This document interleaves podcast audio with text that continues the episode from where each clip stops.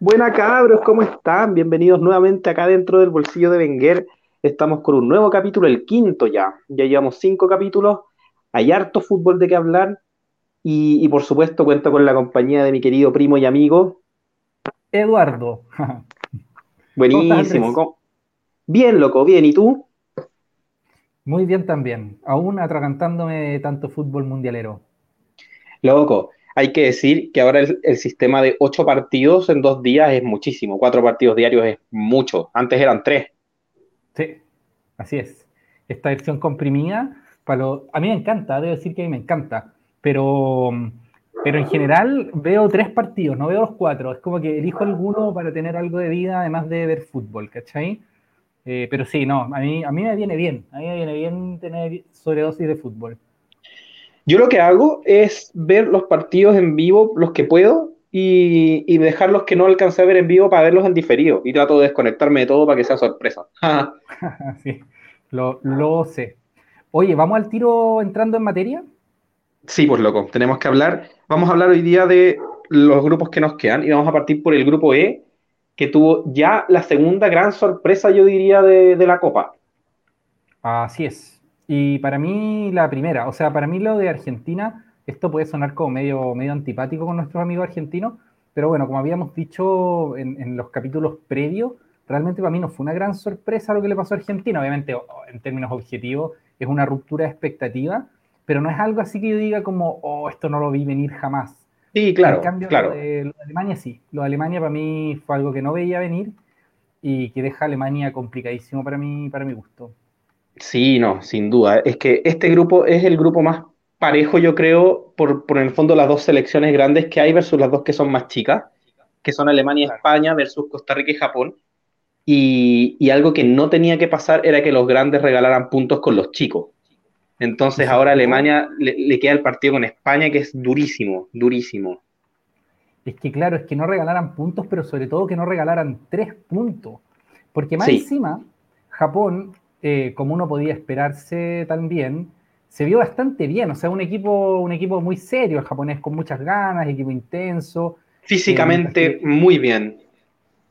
Sí, a pesar de que son, mm, como uno podría decir, no tienen potencia física en el sentido de que no, o sea, de repente los alemanes les ganaban las entradas con una facilidad que a mí me, sorprendía, pero, pero corren muy intensamente, eso sí, o sea, son, no serán fuertes, pero son muy, muy resistentes, digamos así. Muy buena capacidad. Y yo creo que eso ha sido como, como la característica histórica de los equipos asiáticos tipo Corea y Japón. Equipos rápidos, no tanto en, el, en el, juego brusco, no tanto en, en la parte física, pero que cuando logran sacar esa ventaja son de temer. Sí, como para momentos en que los partidos se rompen, los contragolpes que te botan son bestiales. Ahora, vamos a hablar después del grupo de Corea, pero a mí Corea no me dio tanto esa impresión. Creo que físicamente el equipo coreano está un poco, un poco distinto, más, más, en un perfil europeo, pero el japonés, sí, completamente en el, en el estilo tradicional asiático, o al menos de esa parte de Asia. Y bueno, pues conversemos del partido. Fue un partido que comienza ganando Alemania. Alemania tuvo yo diría que la gran cantidad de llegadas entre el primer tiempo y la primera mitad del segundo tiempo desperdició muchas. Parte ganando con un gol de Gundogan de penal, que para mí fue penal, fue un penal, un penal un poco absurdo, como que el arquero como que cometió dos penales en la misma jugada, porque le, le hace una zancadilla y mientras se caía como que le pega un rodillazo en la espalda al jugador alemán. Y, y bueno, Gundogan lo convierte, se pierden muchos goles. Estuvo muy activo Musiala, muy activo Ñabrí, Müller. Eh, yo creo que en la parte de ataque, Alemania desperdició muchas chances. Sí, de hecho, mi impresión, así va a ir directamente como una hipótesis, es que Alemania, más que jugar mal, tuvo mala suerte, fíjate. O, sea, hay algo de impericia eh, frente al arco contrario, pero yo vi sobre todo mala suerte, como situaciones bien armadas, pero en las que no es como esos días en, los que la pelota no quiere entrar y no les entró nunca. No les entró nunca para hacer el 2-0, que era el golpe para quedarse tranquilo. Y cuando Japón se los empata, se fueron adelante con quizá ahí un poco de irracionalidad, como, como demasiado yéndose para adelante. Eh, pero bueno, me pareció que era. que, es eso, sobre todo? Digamos, un partido de infortunio. Yo creo que si yo le tuviera que dar un premio al mejor DT de la primera fecha, yo se lo doy, pero fijo a Moriyasu, porque en el fondo lo que transformó el equipo japonés con los cambios fue una demencialidad. Sí. De hecho, a mí me llamó la atención, bueno, yo confieso inmediatamente que yo no conocía a muchos de los jugadores japoneses, o sea, para mí, es, a diferencia de los equipos más grandes, a los que en general conozco a, las nóminas completas, con Japón había muchos jugadores a los que no conocía y entre ellos los dos que hicieron los goles. Yo no los tenía en mi, en, mi repertorio. Em, pero me llamó mucho la atención que me parecieron como bastante superiores a los que estaban de titulares. No sé si fue que, que, leyera mejor la, como, así como la situación y que eran más adecuados para el tipo de partido que se estaba planteando, pero yo a Cubo lo vi muy superado y en cambio estos tipos que entraron al final, pero así en su salsa, ¿cachai? Dominando mucho y, creando muchísimo peligro por todos lados. A pesar de que el otro delantero, eh, Caeda creo que se llama. Eh, Maeda. Maeda, Maeda. Eh, él me había parecido que era más activo y como, bueno, en fin, bastante bien. Pero bueno, el gol de Asano, o sea, si es que Asano es capaz de hacer ese gol de manera consistente, va a terminar jugando el próximo año, si no este, en el Real Madrid o el Manchester City, ¿cachai? O sea, es un gol extraordinario. De una calidad. Por el control, más. es que, eso es todo. Eso es todo, el control que hace.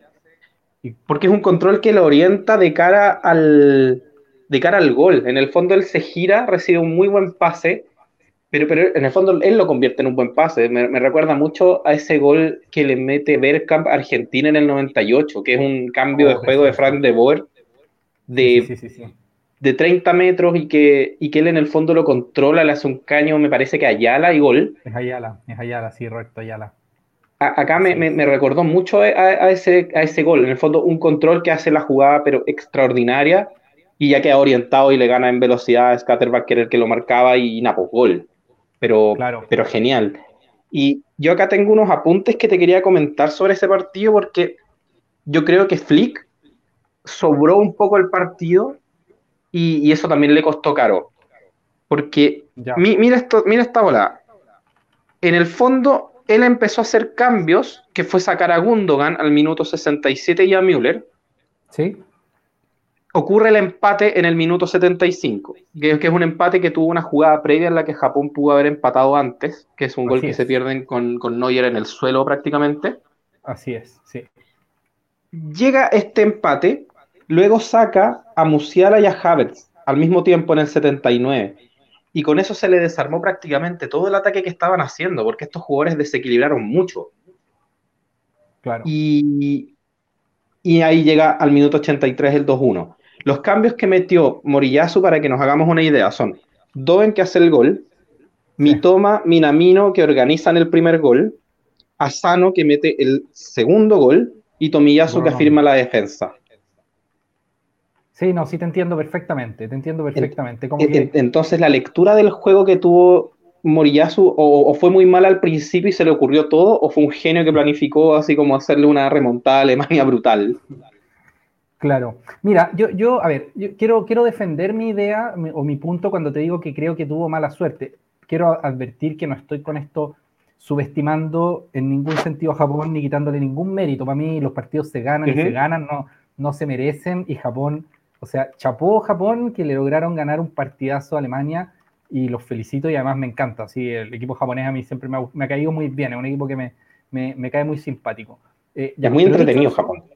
Sí, no, espectacular. O sea, yo sufrí mucho cuando los belgas les dieron vuelta el partido en el Mundial pasado, porque yo, soy un, yo soy un fan de la selección japonesa. Ahora, dicho eso, cuando digo que veo mala suerte, es que creo que, o sea, supongo que Asano no es el tipo de jugador que consistentemente te va a hacer ese gol, ¿cachai? Es como un gol que de algún modo le resultó. Pero claro, no, uno no puede esperar que ese gol salga cada vez que, uno lo necesita, ¿me cachai? Entonces, mi sensación es como que, ya, notable lo que logró Japón, pero no me parece que uno pueda contar con que Japón va a repetir una actuación como esta. Tal vez sí en términos de intensidad, de concentración, de no darse por vencidos cuando el partido se les había puesto completamente derrotado, etcétera. Tal vez en ese sentido sí. Eh, creo que es un equipo bravo el japonés en, en esos planos pero no creo que sea un equipo que técnicamente pueda garantizar que te va a hacer un gol de esa factura, que además era la única manera de hacer ese gol. Si en el fondo pasó por el único espacio que había dejado Neuer y dejó botado un mm. defensa que por lo demás había jugado muy bien. Sí. Sí, yo también opino un poco lo mismo. O sea, al igual que como pasó con Argentina y Arabia Saudita, que, que, también en el partido de Arabia Saudita yo creo que se puede hacer un análisis un poco similar, se dieron como todas las condiciones para que estos equipos ganaran el partido y lo aprovecharon. Yo creo que si juegan 10 veces Alemania con Japón, este resultado no se vuelve a dar, o, o se da en menor cantidad de veces de lo que sea el triunfo alemán, que, que, Alemania se puede ir 3-0 el primer tiempo. Es que exacto, exacto. Por eso mi sensación ahora, mi sensación con, con Alemania y con Argentina es un poco distinta, porque con Argentina sí me dio la sensación de que no tenían los recursos para, para hacerles el gol a los árabes.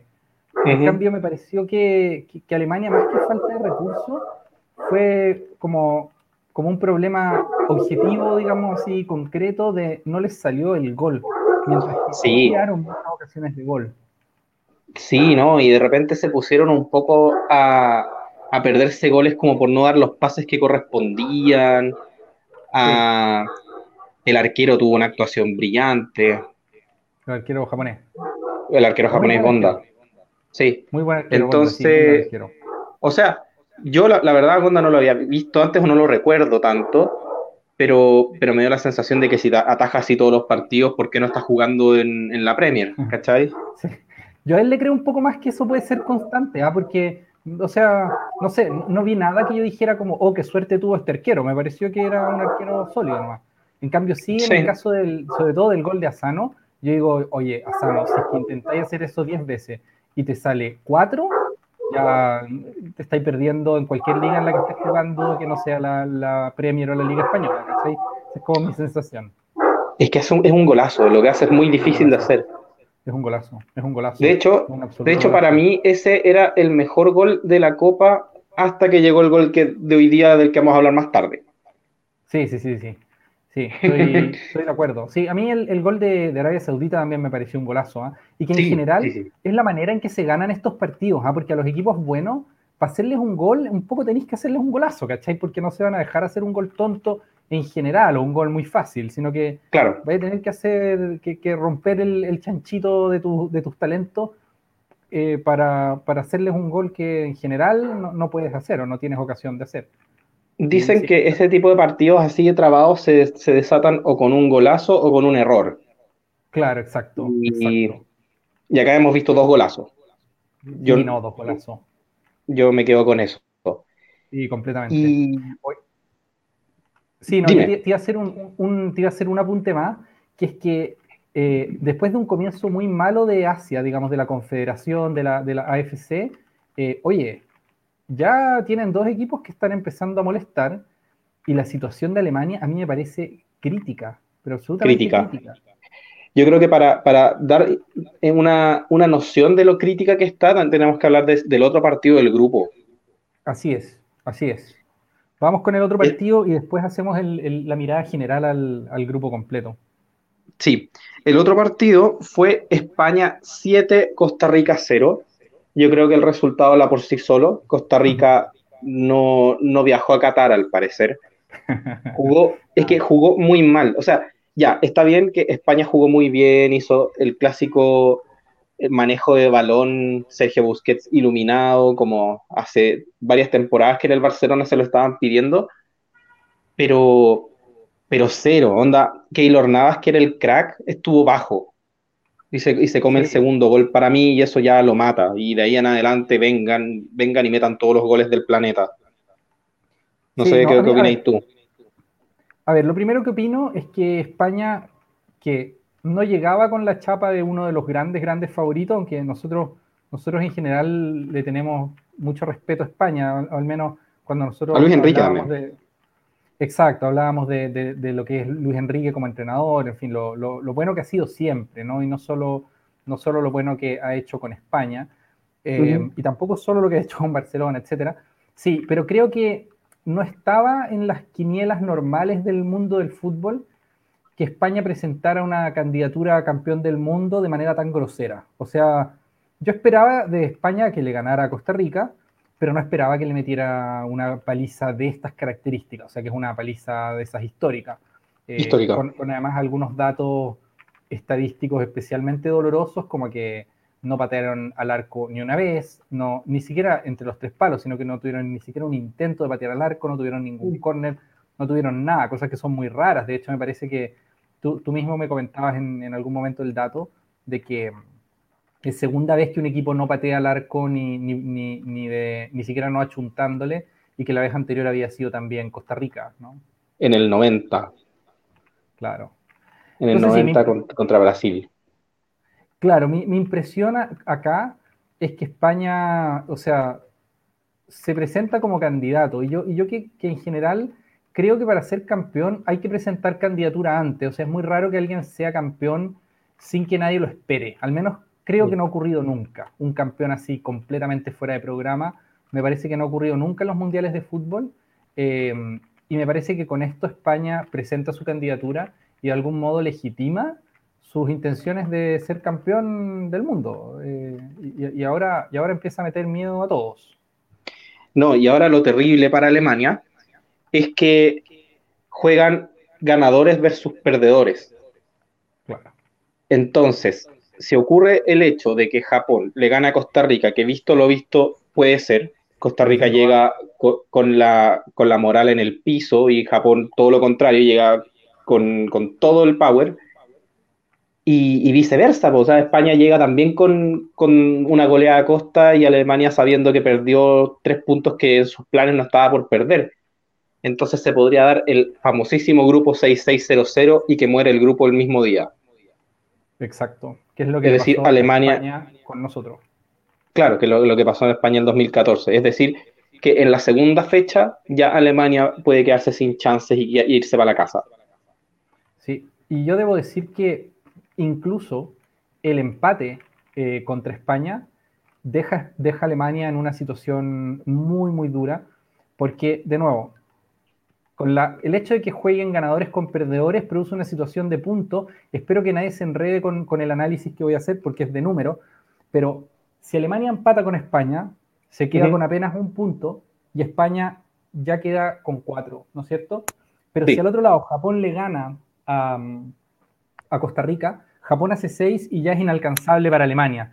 Entonces, Alemania empatando con España, si al mismo tiempo Japón le está ganando a Costa Rica, su única manera de clasificar es dejar fuera España, que va a tener 3 puntos más y una diferencia de gol de más 7. O sea, es prácticamente claro. imposible.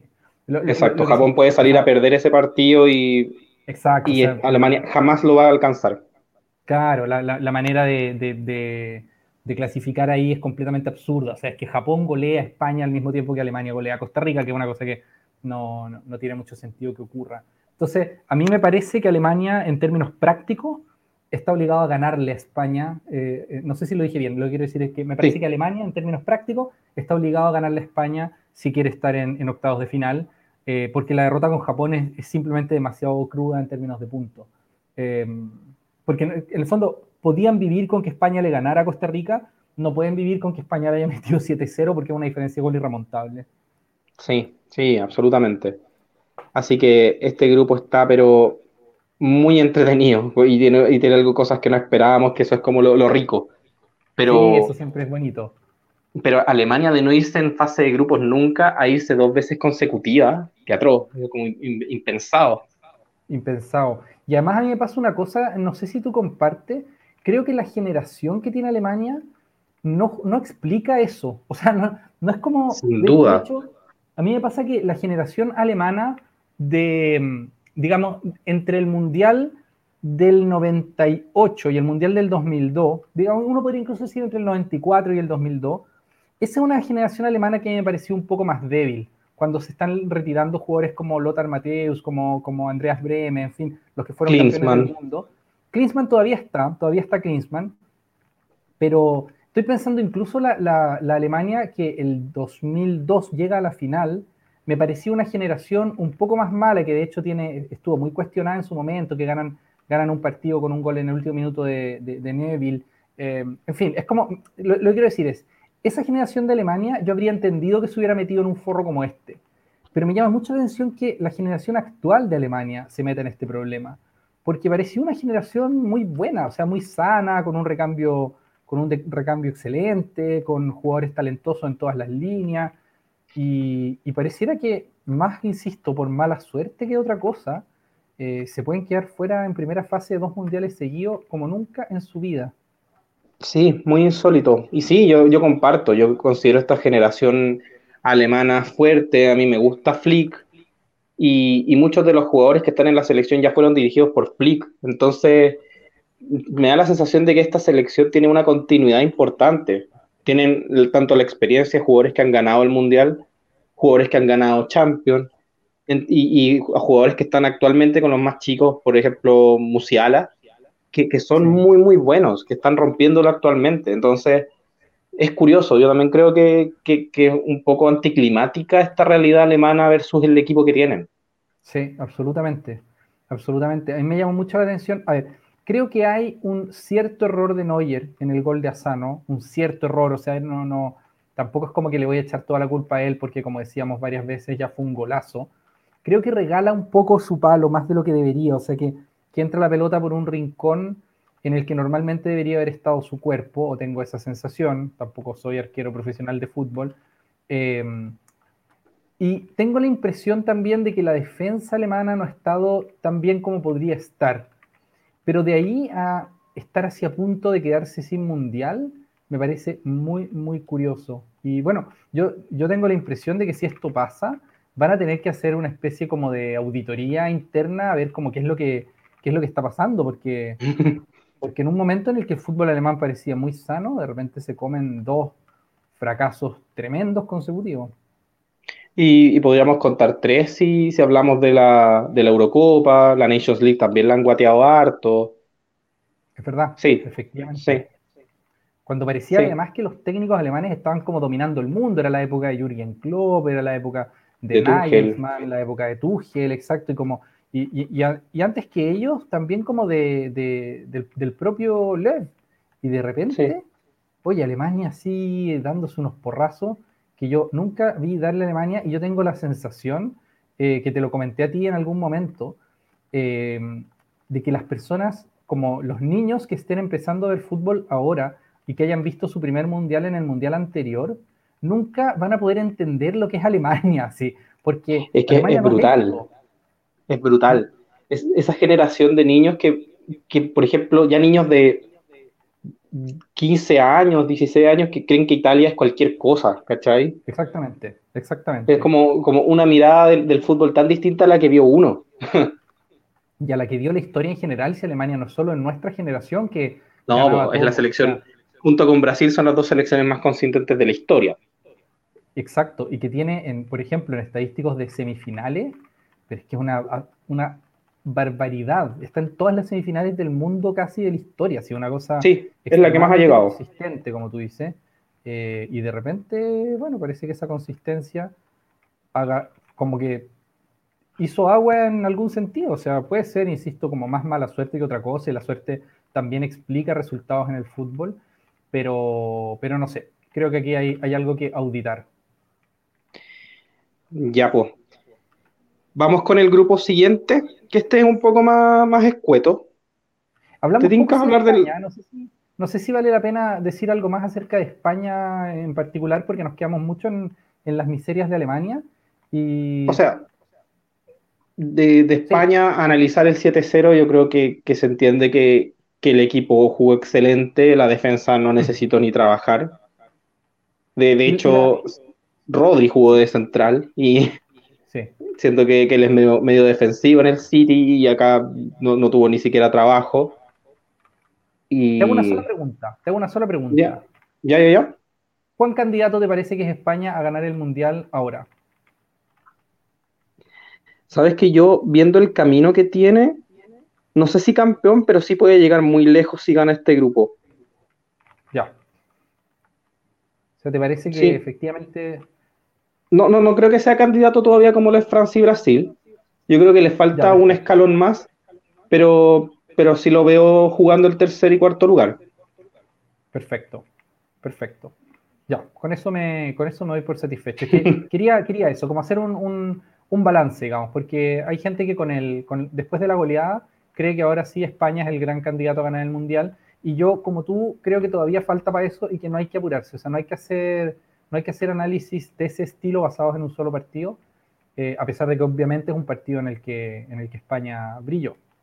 Es que es similar a, la situación de Inglaterra. Son selecciones que, que, se encontraron, yo creo, con una goleada que ni ellos esperaban pero que, todavía no, no, los consolida ese nivel de, potenciales candidatos como lo son Francia y Brasil, que son selecciones que hemos visto que en el último tiempo le han ganado a potencias y que se han armado muy bien y tienen mucha plantilla.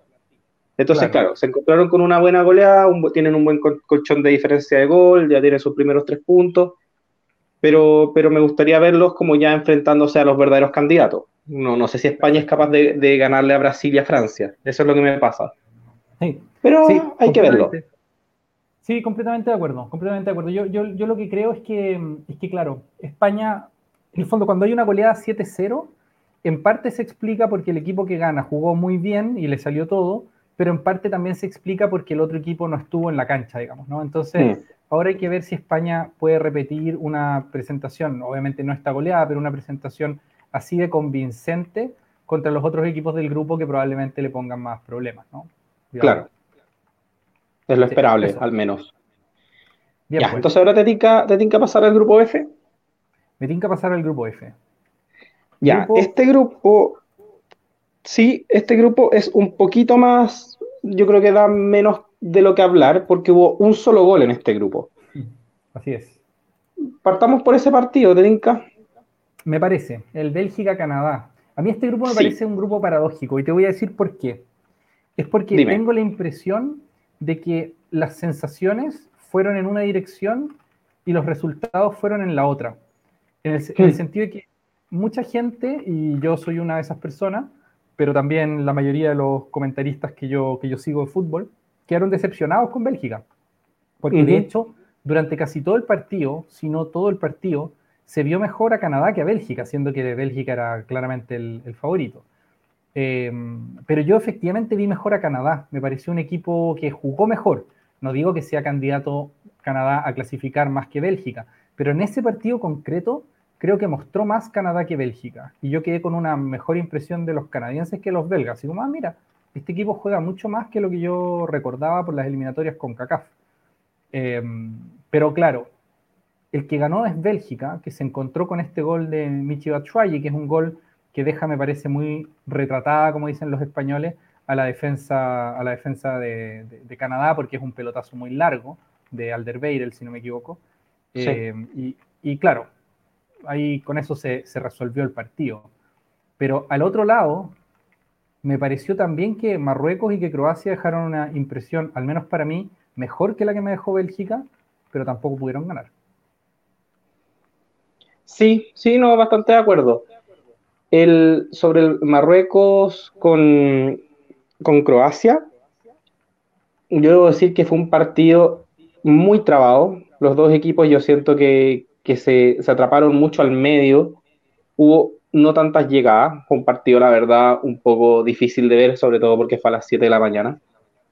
De hecho, nosotros tirábamos la talla interna de que, de que al final el grupo F era un poco más F para el que se levantó a verlo.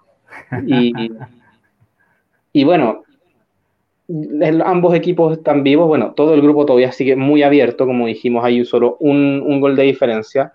Me gustó lo que vi en, Canadá, creo que, que, podrían sacar puntos. Me gustó mucho Davis, que bueno, es el estandarte. Creo que hizo estragos por su banda y después en el segundo tiempo se cambió de lado y seguía haciendo, seguía haciendo de las suyas. Lo encuentro un jugador, pero extraordinario.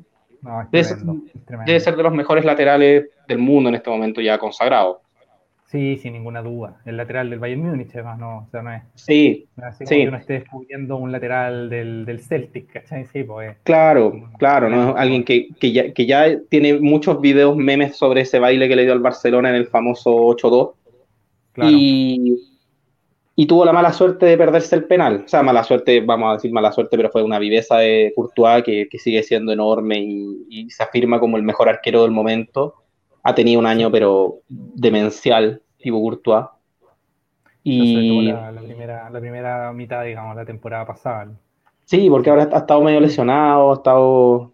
los minutos que ha jugado no han sido quizás los mejores en Real Madrid, pero, pero en el fondo en, las Champions es de temer este tipo, y ahora en el Mundial atajó un penal, y para, mí él fue la figura más que Kevin De Bruyne, que fue la figura elegida por, por la FIFA. Completamente de acuerdo, completamente de acuerdo, sí.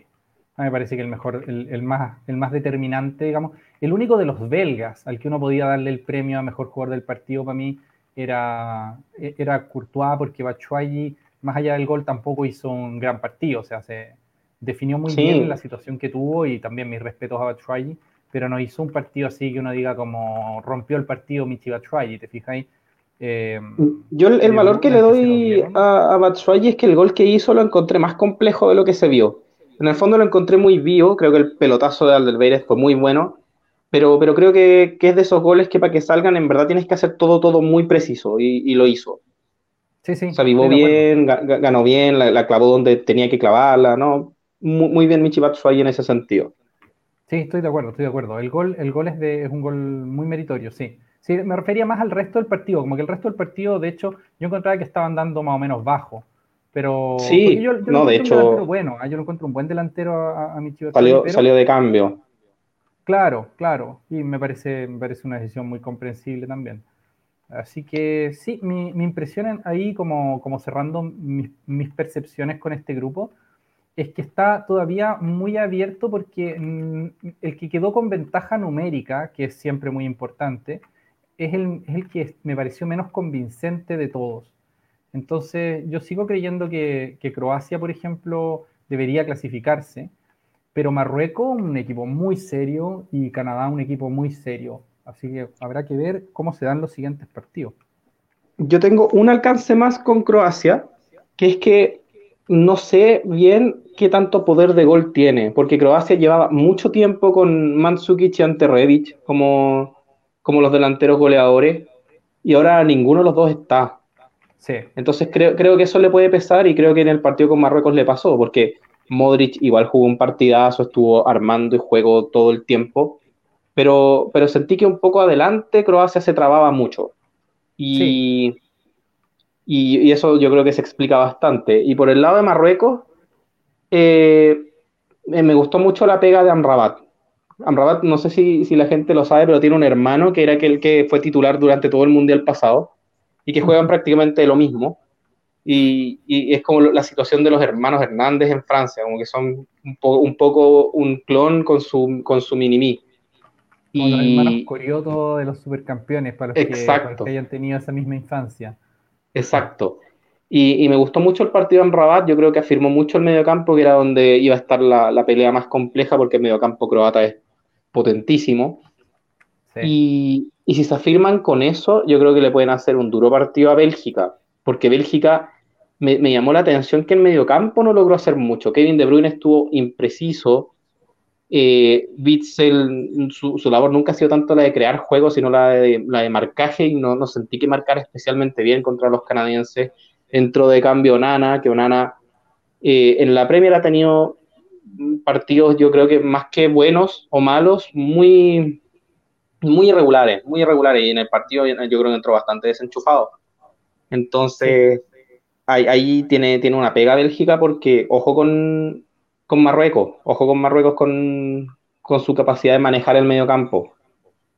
Estoy de acuerdo. A mí me parece que, o sea, Marruecos es una selección que tiene muchos, muchos jugadores de muy alto nivel. O sea, no, es una selección así como, como no sé, Arabia Saudita, en que más allá de lo bien que le hayan jugado a Argentina, como uno no conoce esos jugadores a menos que sea un fanático demencial del fútbol, ¿cachai? Nosotros somos bastante cerca de eso y yo al menos no conocía a los jugadores de Arabia Saudita. En cambio, en Marruecos, o sea, por lo pronto está Hakimi, que es uno de los mejores laterales derechos del mundo, está Sijic, que, que, ha sido siempre muy destacado, el arquero Bono, que era uno de los pilares de, un Sevilla que fue muy ganador, eh, en Nesiri. ganador, armado desde atrás, en Nesiri, exacto, y el propio Amrabat en la, en, que juega en la Fiorentina, o sea, es un, es un equipo, eh, en fin, o sea, para tomarse muy en serio, por así decirlo.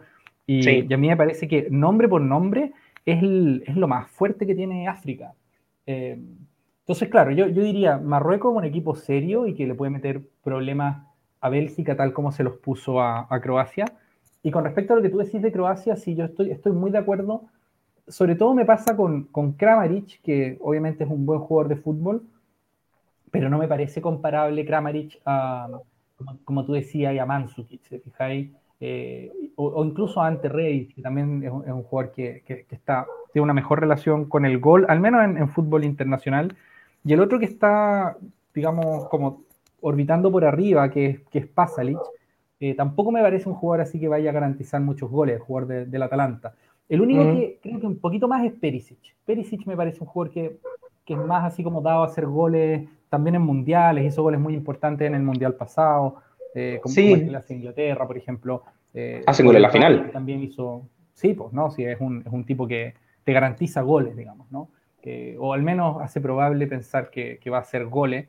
Y entonces a mí, claro, me parece que Croacia se para más desde un mediocampo con mucho talento, como es ese Modric, Kovacic eh, y, y Brozovic, que es un mediocampo absolutamente de élite mundial, eh, pero sí, estoy de acuerdo contigo en que arriba, arriba hay una falta de gol que les puede terminar pesando. Eso sí. Yo le daría la oportunidad a Orsic, el jugador del Dinamo Zagreb, que, que ha jugado una buena Champions. Yo lo, lo, conocí esta temporada en la Champions. Él es el que le marca el gol al, al Chelsea, el famoso gol que, que, termina por despedir a Thomas Tuchel.